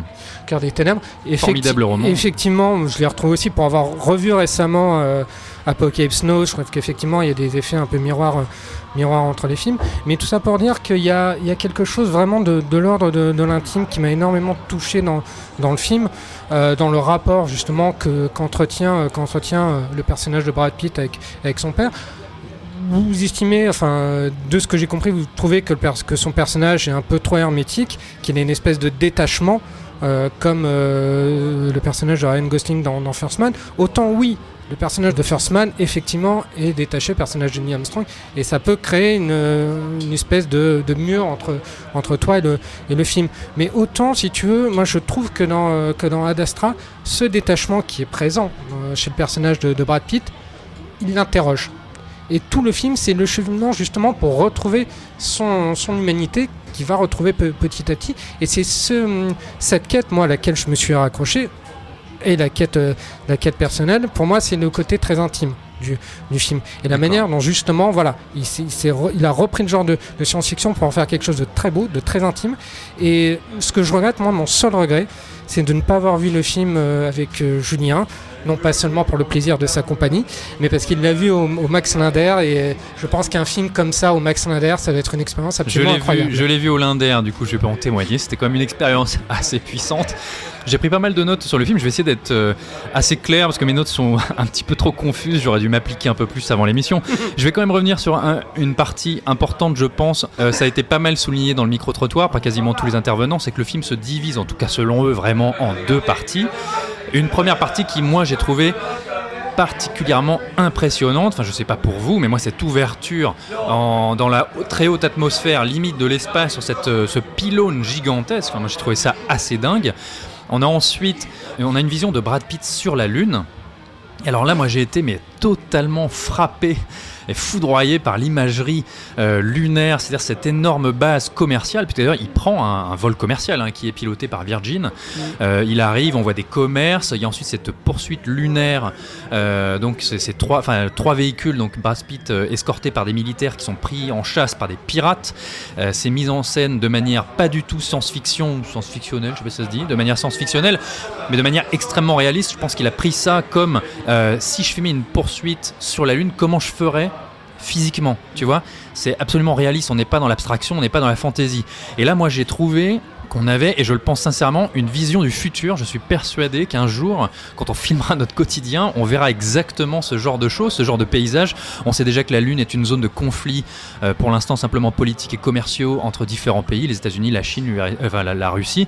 Euh, donc là, déjà, moi j'ai été, euh, j'ai été pris par le film. Et ensuite, seconde partie, c'est vrai parce que je trouve qu'à partir du moment où on quitte la Lune, et qu'on arrive sur Mars, le film rentre dans une toute autre dimension. Et moi, il y a quelque chose qui m'a frappé instantanément quand j'ai vu euh, ou quand j'ai entendu de la bouche de Donald Sutherland, qui est dans le film d'ailleurs, le nom de la fusée qu'il emprunte pour aller sur Mars. Il emprunte une fusée qui s'appelle Cepheus.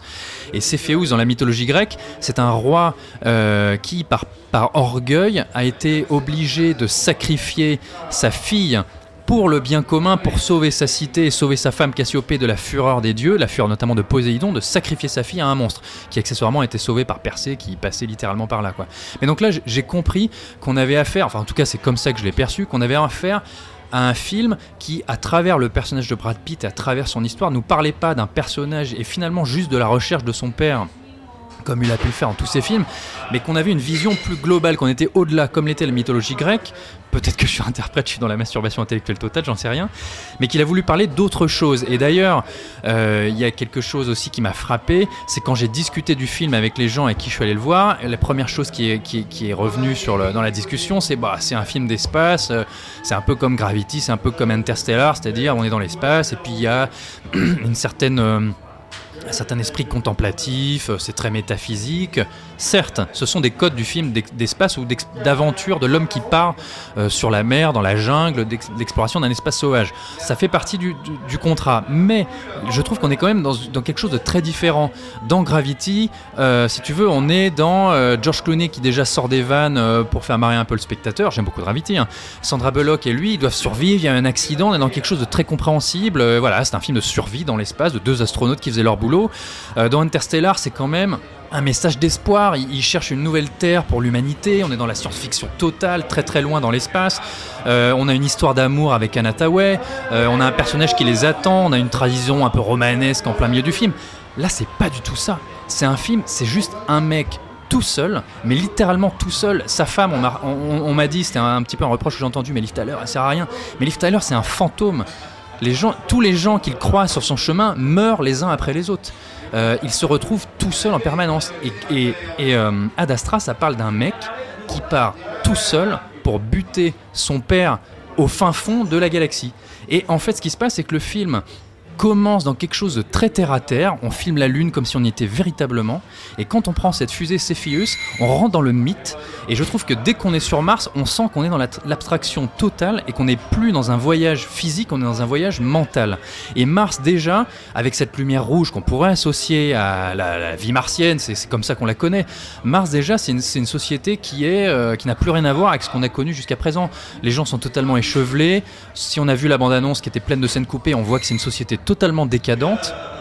On est dans des murs euh, totalement sobres. On est, si tu veux, on pourrait être totalement ailleurs. On est presque dans un parking. hein.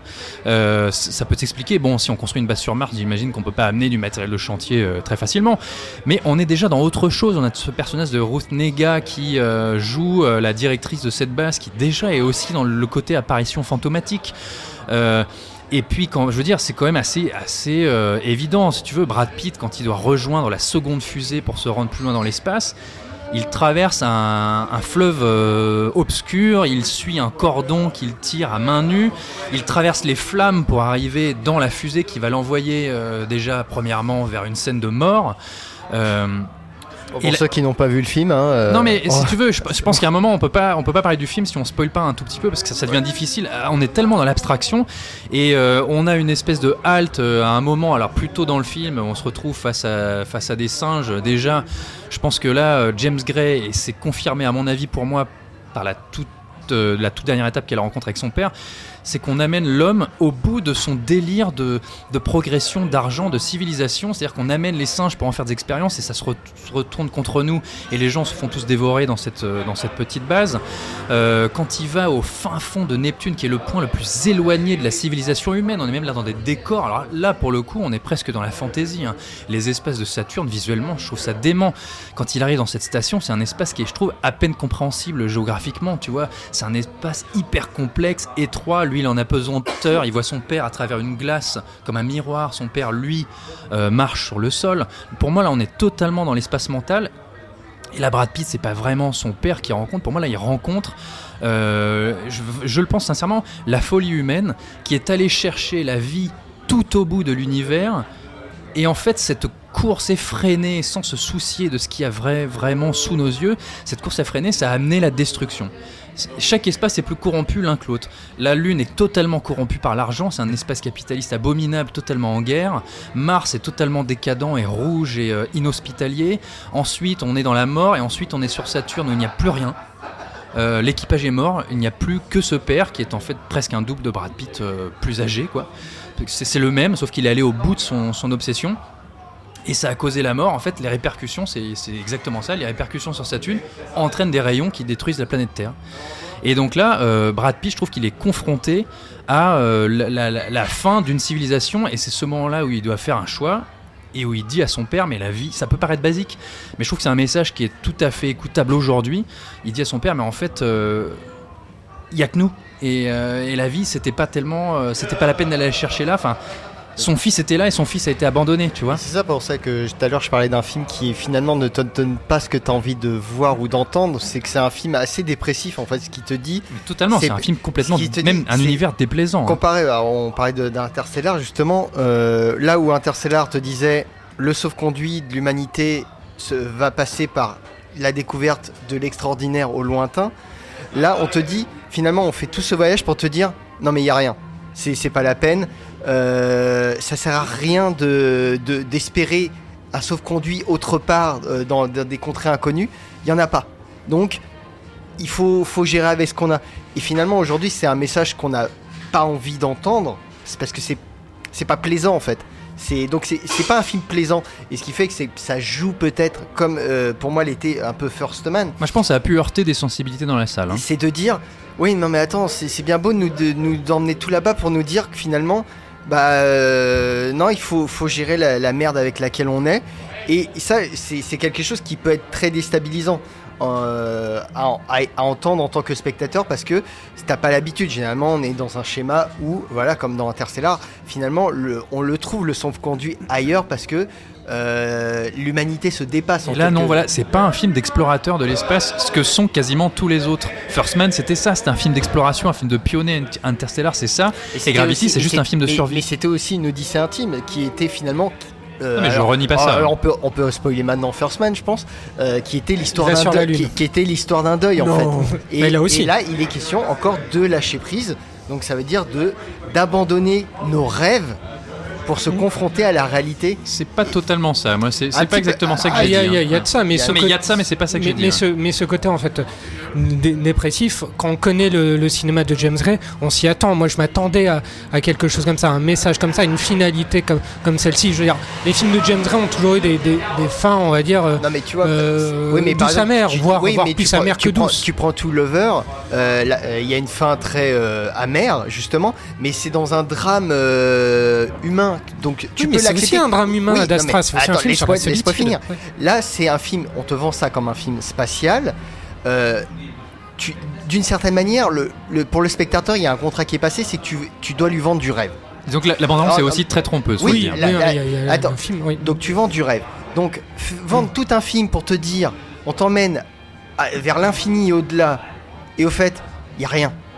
Forcément, tu peux comprendre la déception des gens.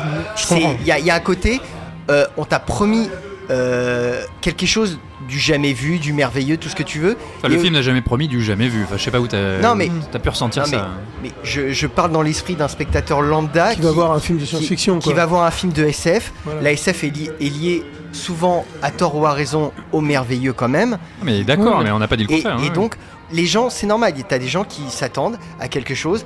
Euh, les gens ont l'impression un peu peut-être de se faire blouser à la fin. Je ne dis pas que Ad Astra est un mauvais film. Attention, euh, Brad Pitt est exceptionnel dans un, un jeu de minimalisme euh, que très peu d'acteurs peuvent faire. Les images sont belles, il y a des séquences marquantes. C'est un film dont je vais me souvenir. T'es énervé un peu là. Ouais, dis donc, là, là, sens vénère, là. Non, je Qu'est-ce qui t'arrive Je ne dis pas que le film est mauvais, je dis juste le film n'a pas été à la hauteur de l'émotion que j'avais envie qu'il suscite en moi. Non mais si tu veux, je, je peux te comprendre et je pense que c'est parce que, voilà, encore une fois, j'en reparlais avec un ami qui euh, a été très déçu en sortant du film et en y réfléchissant s'est dit mais euh, j'ai peut-être loupé quelque chose. Euh, le film met en scène un univers qui est quand même, je le trouve, déplaisant, extrêmement seul, Mm. froid, euh, on est dans l'immensité de l'espace et il n'y a rien. Et, euh, mais c'est aussi ce que peut être euh, l'espace parfois. Et euh, moi je pense sincèrement que James Gray s'est positionné en tant que cinéaste, en tant qu'auteur, et qu'il a eu envie, à travers ce prisme, à travers cette idée d'exploration, d'aller vers le lointain, qui est peut-être quelque chose que la société, et en tout cas la société américaine traverse en ce moment, il a eu envie de nous prendre par la main avec ça, et finalement de nous montrer autre chose, et de nous dire, mais attendez. Et euh, je trouve pas que, si tu veux, faut pas tout politiser, mais euh, je, je trouve pas que, à la lumière de ce qui peut se passer aujourd'hui dans le contexte mondial et américain, le message soit idiot, tu vois, ou, ou le message euh, ne mérite pas d'être entendu. Je dis pas qu'il est pas idiot, je dis juste qu'il est pas poli en fait. C'est- Ah bah oui, mais on c'est- n'attend pas que les- mais pas films une- soient polis. Mais c'est pas une critique, là je donne un avis euh, objectif. Je veux dire, le film n'est pas poli, donc c'est normal qu'il y a des gens qui se sentent un peu, entre guillemets, froissés. Ça veut dire de genre, bah oui, mais c'est pas ce que j'avais envie d'entendre. Oui, mais ça, on n'a pas dit le contraire, mais encore ça- une fois. Mais ça, c'est c'est tout à la. Comment dire euh, Oui, tout à l'honneur de, Tout à l'honneur de- mais il y. Mais y a un côté aussi, on désacralise le genre et l'imagerie autour, autour du genre. Cette espèce de. Déjà, rien que dans le voyage vers, vers la Lune, qui, comme, comme l'avait raconté euh, Pierre, est un, un vol commercial. On a un vol commercial vers, vers, vers, la- vers la Lune. euh, avec euh, Virgin Atlantic, tu payes, tu payes tes boissons, etc. mis en place, hein. Parce Et, déjà et dans la, 2001, et la hein. Lune, et la Lune est annexée, t'as un subway, t'as des choses comme ça, donc t'as une désacralisation du mythe autour de, de, de la conquête spatiale. Donc dès le début, le ton, le ton est donné. Je pense que j'ai l'impression qu'en fait, dès le début, James Gray te dit, mais ce ce que je vais vous donner, c'est l'exact inverse de ce que vous attendez ou de ce qu'on a pu vous donner jusqu'ici. C'est un peu la, la fin du mythe, la fin, la, la fin, la fin du rêve. Il y a quelque chose effectivement de profondément désespéré pas désespérant, mais désespéré dans, dans, dans le film. Moi qui personnellement m'a plu parce que je l'ai trouvé, je l'ai trouvé intelligent, je l'ai pas trouvé, euh, si veux, traduit avec des gros, avec des gros sabots. J'ai trouvé ça assez, assez fin, assez subtil dans, dans un sens. Et euh, il y a tout un côté, euh, pour moi, tout ce qu'a dit Pierre euh, tout à l'heure, toute ton interprétation autour du film que je trouve très pertinente, sans vouloir te lancer des fleurs. Non, tu peux le dire, je pense que c'était assez excellent, Voilà, euh. je trouve, je trouve ça, je trouve que c'est pas con en soi. Euh, En soi. Voilà, en soi. Non, mais ça, ça confirme, ça confirme l'impression que. pour une fois. Grave. non, mais ça confirme ce que, ce, que- ce que le ressenti que j'ai eu en regardant le film, et c'est tout récent, c'est là, il y a quelques heures, c'est que pour moi, Ad Astra, c'est c'est Apocalypse Now, mais, euh, mais dans l'espace. Il y, a un, il y a un côté euh, très, euh, très introspectif, très. euh, on déstructure. On déstructure même l'humanité. Qu'est-ce que qu'est-ce que devient l'humanité aujourd'hui? On est sur un constat assez assez sombre. Et, euh, et j'ai trouvé ça vraiment vraiment intéressant. Le côté même anti spectaculaire. Je voudrais juste rajouter un dernier truc. J'avais lu une, une récente interview de, de James Gray dans laquelle il parlait justement aussi de, de son admiration pour euh, pour Claire Denis. Ah, tiens donc. Ouais, ouais. Et euh, j'ai trouvé que dans le film, il y avait des effets miroirs, certainement, certainement inconscients. Enfin, ça, me, ça, me, ça ne m'étonne pas, parce que le Je film cherche aussi dans son de côté... Bancolé, moi, hein, hein.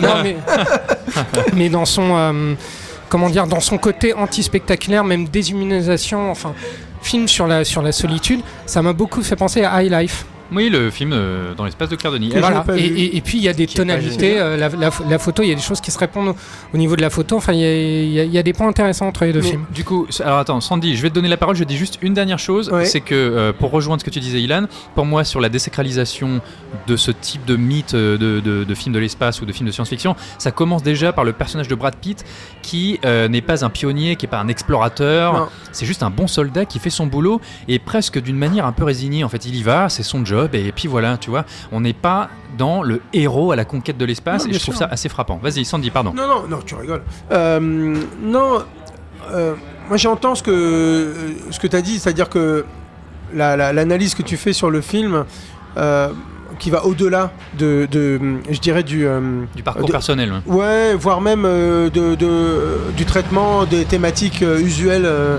chez James Gray. Donc j'entends, j'entends tout ça, sauf que euh, je dirais que le problème dans tout ça, c'est que il y en a comme un main qui est déjà passé par là et qui l'a fait, et, et on- c'est Stanley Kubrick, quoi. Donc Oui, pour oui. moi, donc, et, et moi j'ai toujours l'impression qu'aujourd'hui, du fait de la production ambiante, on se contente de peu. Attends, 2001, c'est quand même euh, de la SF. 2001, une- on a une intelligence artificielle, on a, bon, on va pas révéler la fin, sûr, etc., bien sûr, mais bien sûr. on est très loin dans l'espace, alors que là, je trouve que Ad Astra reste dans un contexte presque, si tu veux, proche. Enfin, ça pourrait être demain, entre Oui, guillemets, mais tu vois.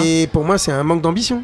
Eh ben, je suis pas sûr. Moi, je pense qu'il voulait vraiment parler de ce c'est pour ça que ça monde-là. m'intéressait ce que tu disais par rapport au, au- comment on appelle ça le, le- le- le nom du vaisseau. Tu m'as dit Le euh, Cepheus, Cepheus. ouais. Et donc tu as commencé à expliquer euh, par rapport à la mythologie, mais je, vois pas où tu voulais en venir.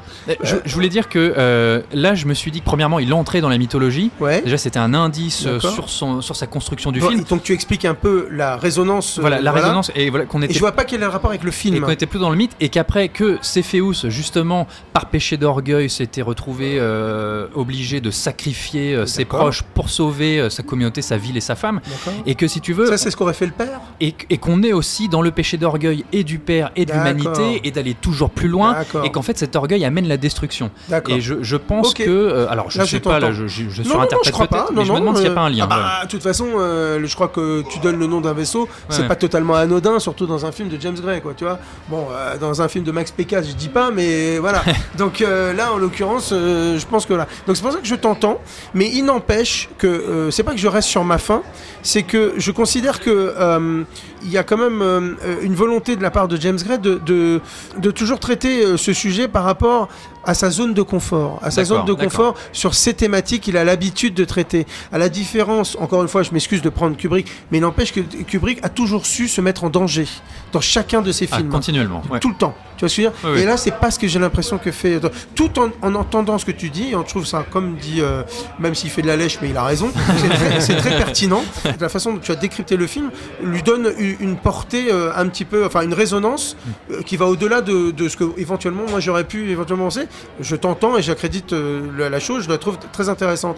Ceci étant dit, encore une fois, j'ai l'impression qu'il a du mal à aller au-delà. Tu vois, par exemple, si on reprend par exemple son tout premier film, et je vais pas m'aventurer là-dessus, Little Odessa. Little Odessa, je trouve que ces thématiques-là étaient abordées et traitées avec une force et avec une, même pas une légitimité, mais avec une, une pertinence et un jusqu'au boutiste que je ne retrouve pas ici. Bah, Voilà. Little Odessa c'est formidable hein, donc, euh, si vous l'avez donc- pas vu Et donc, du coup, on va dire que je pense pas que James Gray est le réalisateur d'un film et d'un premier film, mais il n'empêche que c'est marquant, quoi. Tu vois ce que je veux dire Oui, oui. Et que depuis ce film-là, j'ai un peu tendance à penser à ce qu'il y ait une sorte de redite et de répétition. Euh, euh, sans dévoiler les dernières minutes de James Gray, il y a quand même un côté euh, euh, un peu plan-plan quand même. Tu vois ce que je veux dire? Donc voilà, donc euh, j'ai un peu du coup du mal à rentrer totalement dans, dans- dans ta démonstration qui est par ailleurs euh, encore une fois euh, très très très Mais précis. au- au- au-delà de ça, il y a des sacrés morceaux de cinéma quand même dans ce film. Oui, je trouve que ah c'est un oui. film qui est, qui super visuellement. Il y a, Encore une fois, il y a la des, sur il y a la des Lune. scènes Mais qui sont incroyables, qui Moi, sont portées j'étais euh, bluffé. Folles. Et c'est pour ça que je regrette vraiment de ne pas l'avoir vu au Max Under et que je pense que je le Bah, reverrai. non, tu vas, tu vas le revoir. Avec Mais, Julien. ju- juste, euh, Ouais, tu, vas-y, tu vas-y. disais un truc sur la Lune qui était aussi très intéressant. Juste une petite note de production à la con. Tu sais qu'ils ont tourné ça dans un vrai centre commercial à Los Angeles désaffecté. Ah bah je pense qu'on connaîtra ces images. Un jour on verra des polars qui se passent dans ce type de décor. Peut-être, Alors, ouais. je, je vais juste revenir sur le fait que malgré tout, malgré ce que je peux penser du film, je trouve que Ad Astra n'est pas euh, sans défaut. Mm. Euh, Il y a notamment, ça nous a été souligné dans les commentaires, je crois que c'était Maxime, cette fameuse voix off qui pour lui euh, paraphrasait énormément l'image, voire alourdissait un peu le film. Ouais, y a des- Julien, t'as l'air d'acquiescer. Ce qu'il y a, c'est qu'il y a des moments, j'avais compris quelque chose du personnage de Brad Pitt. Voilà, et le film et tu as. Brad Pitt qui m'explique ce qui s'est passé dans euh, qu'est-ce qui a changé dans lui et je me disais ouais mais ça je l'ai compris en voyant l'image et je me suis dit c'est marrant parce que bon James Gray est quelqu'un de très compétent qui sait faire des, des choses avec très peu dans, dans le minimalisme et là de me surligner quelque chose qu'il a réussi à me faire passer par l'image je trouve ça juste un peu dommage je trouve que il aurait pu s'en passer est-ce que c'est pas une, une espèce de pas de roue de secours mais de euh, comment dire pour aider un peu le, le public qui ne serait Ah, c'est juste que c'est un film de la Fox. Hein. L'effet Blade Runner peut-être. hein. On a, à qui on avait obligé Oui, de euh, mettre Scott de une mettre une voix off pour Ouais, expliquer aux spectateurs. peut-être un peu- voilà au public qui serait le moins euh, aguerri pour euh, Il pour semble suivre pas que ce mais- soit un, un- un film Fox Searchlight. Hein. C'est un film Fox. Fox, hein. Fox. Voilà. Je crois même qu'il est distribué par Disney. Oh, sans déconner. Ouais, je crois même qu'il est distribué par Disney, en tout cas aux US. ouais. Ouais, ouais. Non, mais ceci étant dit, je, pour, euh, ouais, je pense, ce qui peut peut-être un peu expliquer, je dis pas que James Gray a été obligé comme peut-être euh, dit Pierre Ah par oui, rapport à Blade pas. Runner. Mais à mon avis, il y a peut-être une volonté de se dire quand même c'est un film quand même qui a pas coûté que 10 millions de dollars. Donc il y a une volonté quand même d'essayer de toucher déjà il y a ces thématiques très euh, assez pessimistes, à savoir euh, tu vois bon euh, un peu sombre. Il y a peut-être une volonté peut-être un petit peu de sur ce qui n'est pas le cas de la mise en scène encore une fois, mais un peu de sursignifier ou de surexpliquer certaines choses. Hmm. Ouais, peut-être ce qui peut Oui, peut-être expliquer ça. J'ai Ouais. pensé à ça parce que si Ouais. thématiquement euh, on peut se dire, bah, selon ce que j'ai pu avancer comme argument, c'est peut-être euh, voilà le commentaire de l'humanité, etc. Mais, ça, ouais. mais parfois j'étais un peu d'accord avec toi. Je trouvais ça un limite balourd. euh, T'as tout à fait compris l'image et puis bim, Brad Pitt arrive pour te surligner la chose. Effectivement, c'était pas forcément nécessaire. Mm. On a aussi euh, ce rythme qui a pu heurter certaines sensibilités. C'est vrai que c'est un film de science-fiction qui est assez lent, qui ne va pas, peu- en tout cas dans sa première partie, bon, il est plus entre guillemets, attention avec Ouais. des grosses grosses guillemets, un peu blockbuster. Mais moi, euh, je reviens sur ce qu'a dit Thomas dans son petit commentaire. En ça, ça peut rester quand même un film assez précieux euh, au dans le cinéma hollywoodien actuel, parce que euh, mine de rien, le film d'espace euh, et au sens le plus large, le film de science-fiction, etc. C'est pas si courant non plus. Ce sont souvent des films qui coûtent très cher. Et là, c'est quand même ce genre de cinéma qui s'est retrouvé dans les mains d'un auteur, parce que James Gray est un auteur, et Ouais. qui l'a fait à sa manière. Tu vois, Mhm. on n'est pas dans euh, Les Gardiens de la Galaxie. Quoi. Je trouve qu'un un film, qu'un film de C'est SF assez rare, avec voilà. une dimension autorisante, sans que cette dimension-là, sans que ce mot-là soit, euh, soit péjoratif, je trouve ça. important qu'il qu'il y vrai. ait ça. Et puis la durée, moi, c'est pas une durée qui m'a qui m'a choqué. Il faut dire que le film ne dure que entre guillemets deux heures. Il dure pas deux heures et demie, il dure pas trois heures. C'est moins à que une ça. époque où euh, Ouais, on est d'accord. effectivement on a des films qui durent qui durent euh, presque presque trois heures. Bah, je sais pas Interstellar, c'était voilà. 3 heures, non Bah euh, voilà, je sais plus combien de temps a duré Interstellar, long, mais. Interstellar m'a paru plus long que, que Ad Astra, même si j'aime beaucoup, si j'aime beaucoup Interstellar. Inter- Interstellar. mais, euh, mais mais voilà. Alors après, euh, la, la voix off, oui. euh, moi, étant grand fan de- du cinéma de Malik, ça m'a ça m'a ça m'a pas dérangé, mais il y a des il y a des écailles, il y a des choses comme ça. Mais je trouve ça, je trouve que cette approche-là, qui détonne un peu avec le tout venant en termes de, de films de, de science-fiction, de conquête spatiale, peut-être une déconquête spatiale, je sais pas si ça se dit, mais euh, je trouve ça intéressant, je trouve ça, euh, je trouve ça important effectivement, comme, dit- comme le dit Julien, que ça existe aujourd'hui dans cette galaxie cinématographique. Du coup, bah écoutez, je crois qu'on a fait un peu le tour du film. On va terminer là-dessus. Je vais juste euh, conclure en disant que je trouve que ce titre de Ad Astra en latin, voilà, vers les étoiles, Ouais. je trouve que c'est un titre absolument magnifique. Euh, je, je tenais à le souligner. Voilà, c'est très beau, c'est très poétique. Et on va s'arrêter là-dessus. Merci à Berry, Étienne, Kevin, Jean, Clément, Johan ou encore Maxime pour nous avoir accordé quelques instants en sortie de salle micro de fin de séance. Pour nous retrouver, c'est très simple, direction toutes les applis podcast, Deezer, Spotify, Apple Podcast, Podcast Addict et tous les autres. N'hésitez surtout pas à nous liker ou à vous abonner, vraiment c'est important, ou à nous laisser des petits commentaires sur Twitter, fin de underscore séance, hashtag fin de séance. Ilan, euh, Julien, merci les gars. Ah, tu dis nos noms, euh, nos prénoms avec un tel enthousiasme, une telle emphase. Ben oui, où est-ce qu'on peut vous retrouver Où est-ce qu'on peut vous lire On peut nous lire sur euh, cinevibe.fr. Et sur Twitter Ah, cinevibe.fr. Je l'aurais bien dit à Julien de le faire, mais bon. Je l'ai fait la semaine dernière. Oh, Voilà, une fois ça suffit. voilà. Sandy, merci d'être venu dans l'émission. Bah, merci à vous, merci à toi. Euh, vraiment, euh, c'est toujours un réel, réel, réel plaisir de discuter avec vous. Voilà, faut croire que ça s'était bien passé avec Ilan la dernière fois, puisque c'était lui qui présentait. Ah oui, m'en parle pas. Euh, où est-ce qu'on peut te lire bah, digitalciné.fr. voilà. Digitalciné.fr, ça Avec, marche, Voilà, toutes les déclinaisons réseaux sociaux qu'il y a derrière, il y en a tellement que je peux pas les citer. Du coup, la semaine prochaine, en compagnie de Thomas, bien évidemment, qui sera de retour, nous parlerons de John Rambo avec Last Blood et son increvable Sylvester Stallone. D'ici là, on vous souhaite un très bon cinéma et on vous fait de gros bisous. Bisous. Au revoir. Ciao, ciao. Nous allons faire du bon travail ensemble. Yes. No. Ok.